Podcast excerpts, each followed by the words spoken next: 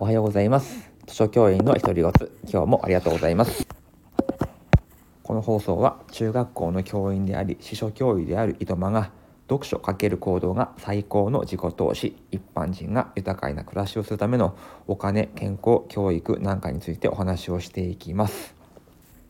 え本日はですね、え、見た目の話をしたいと思います、え図書館にですね、え、学校でも会社でも教えてくれない見た目の教科書っていうね本があるんですね。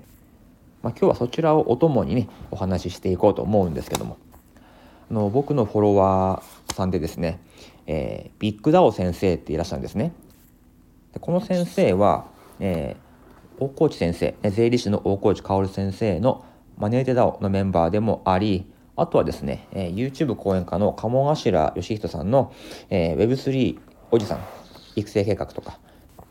そういったところのメンバーであり、えー、高校の先生なんですね。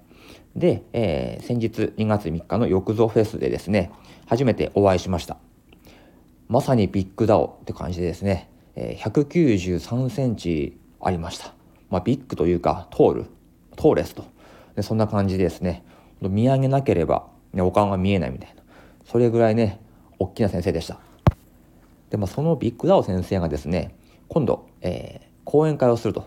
え Voicy のインフルエンサーのドラゴン先生という方が、えいらっしゃるんですけども、その方たちと一緒に、え講演会をするというような話をしていました。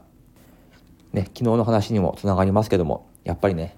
こういう DAO とかに参加している人はですね、本業プラス何かってことで、必ずこうすごい発信活動とか、うん、自分のね、成長になるような活動をしてるなと、本当に尊敬するなと思っているので、ぜひ会場に行く、あるいは行けない場合は、なんかオンラインとかでね、あの、できるようなクラウドファンディングもやってましたので、まあ、何かしらの形で、えー、応援したいと思っています。で、そのビッグダオ先生とこの前初めて会って、で、ちょうどね、あの、都立の、都立高校の推薦入試の結果がね、出た頃だったので、高校の方ってこの時期どうですかと。ま、中学校はもうめちゃくちゃ書類送ったりしてるんですけど正直高校ってそんな書類ね送ってこられて困りませんかとかそんな話をね、えー、してました。でやっぱりこう話していくとぶっちゃけどこの学校ですかっていうふうにねなりますよね、うん、そうしたらですね僕が今いる学校ともうめちゃくちゃ近くてなんならビッグダオ先生の学校に一番応募してる推薦とか一般入試応募してるってことでですね多分来年度全員受かればですよ十何人僕の教え子が、えー、ビッグダウ先生の学校に行くというようなねめちゃくちゃ狭い世界でした。はい。そんなのもあってすごく一気にこう親近感を覚えてしまいまして、まあ、今度のね講演会も、えー、応援したいと思ったんですけど。でまあ今日はそれがメインの話じゃなくてまあ、この都立推薦はですね基本的に基本的にというか面接です。面接試験があるんですけどもその結果を受けてねやっぱりだと思ったことをお話ししたいと思います。あまあ面接練習してましたけどもやっぱり受ける前から、まあ、この子は大丈夫だろう。この子はダメだろう。もうはっきり分かりました、うん、で結果もですね、まあ、ほぼ予想通りでしたね。うんまあ、推薦入試ってなると、うん、5倍6倍の倍率が出る学校もありますから、うん、どうしてもねやっぱり落ちてしまう子はいます。だからあこの子落ちちゃったかっていうのも、いたんですけどまあ落ちるべくして落ちる、まあ、そういう生徒の方が、えー、圧倒的に多かったです。でまあ逆もしかりで、えー、まあ、受かるべく生徒が受かったということですね。うん。でやっぱりね受かる生徒っていうのはもう見た目の印象なんですよ。もうこれしかないんです。見た目の印象です。でこれはその顔面のね良し悪しとかじゃなくて好印象かどうか。もうこれでもうほぼほぼ決まるんですよ。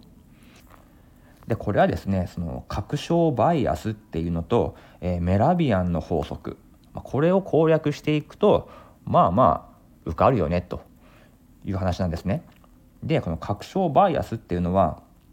まあ、人間って自分がこうだって思ってしまうとそこからはそっちの方向にもう思考が進んでいってしまうっていうえー、ことです。まあ、どういうことかっていうと、まあ、第一印象がね、まあ、暗いなとか不潔だなとか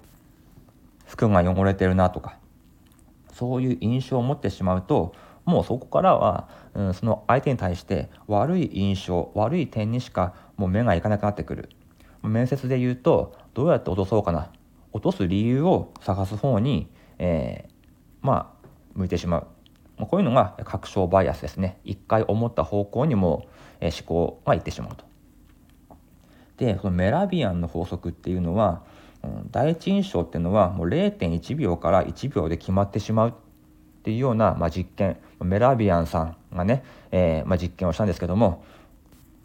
まあ、どういう実験かっていうと、まあ、被験者ね被験者に人物の写真を0.1秒から1秒見せると。でその後どういう印象だったかとかその人物はどういう人物だと思うっていうふうにこう被験者何人かにアンケートを取ったところ7割以上が同じ印象を持ってたと、ね、写真だけでしかも0.1秒から1秒見せただけでもうこういう人間だっていうのが7割の人が同じ印象を持つってことなんですね。うん、だからうんそのメラビアの法則に従って印象づけられたものは確証バイアスとなってもうねいい方向悪い方向に進んでしまうと。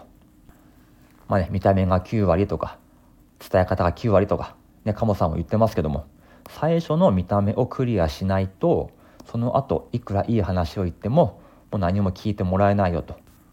相当逆転しないと最初についた印象のまま面接は終わってしまうってことなんですよね。だから僕はその面接練習でね前髪が目にかかってるとか、ね、声が小さいとか相手の目を見ないとか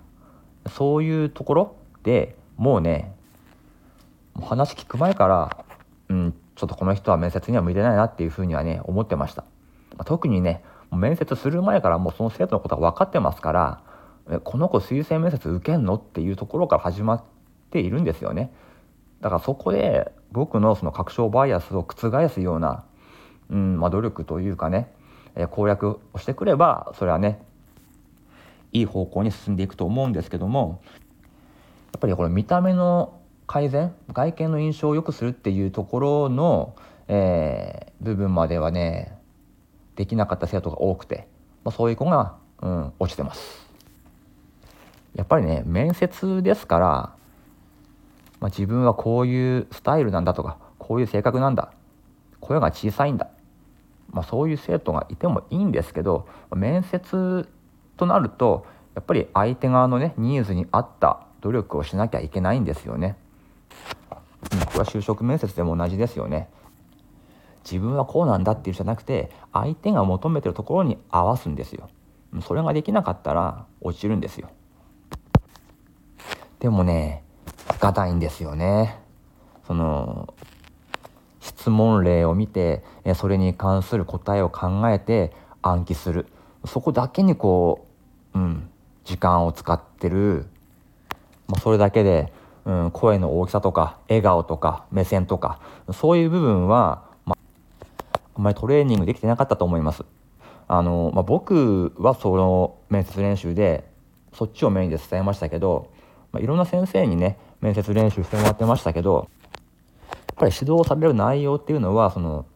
話の内容とかそういうところが多くてやっぱり見た目を直す直せっていうのはね、まあ、言いにくいとこだと思うんですけどでもそこがねやっぱり一番の入り口だから、まあ、そこをトレーニングしなきゃいけなかったんじゃないかなっていうふうに思いますね。話の内容っていうのはもうその後ですよね。もう確証バイアスであこの人いい印象だな明るそうだなって思わせてから、えー、が勝負ですからね。うん。ほんでねやっぱり落ちて落ち込んだりしてるんですよね、まあ、気持ちがわかるけど、まあ、努力する方向が間違ってたよねって。うん。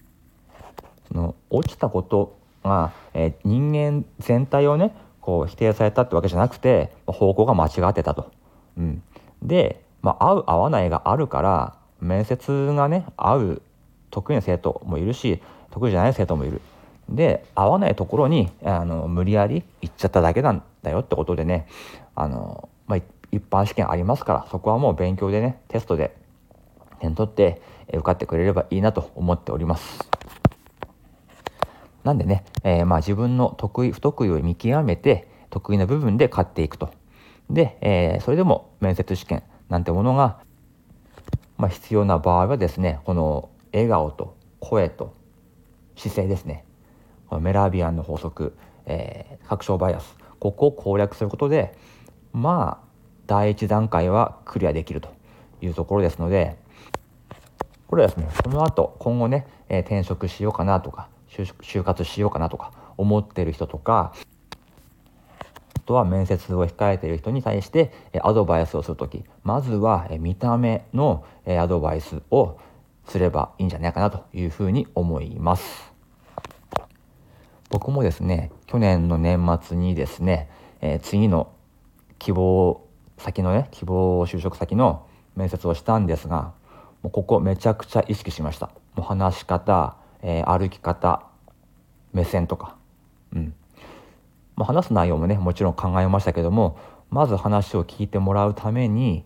えー、そのね第一印象をいかに良くするかってところをね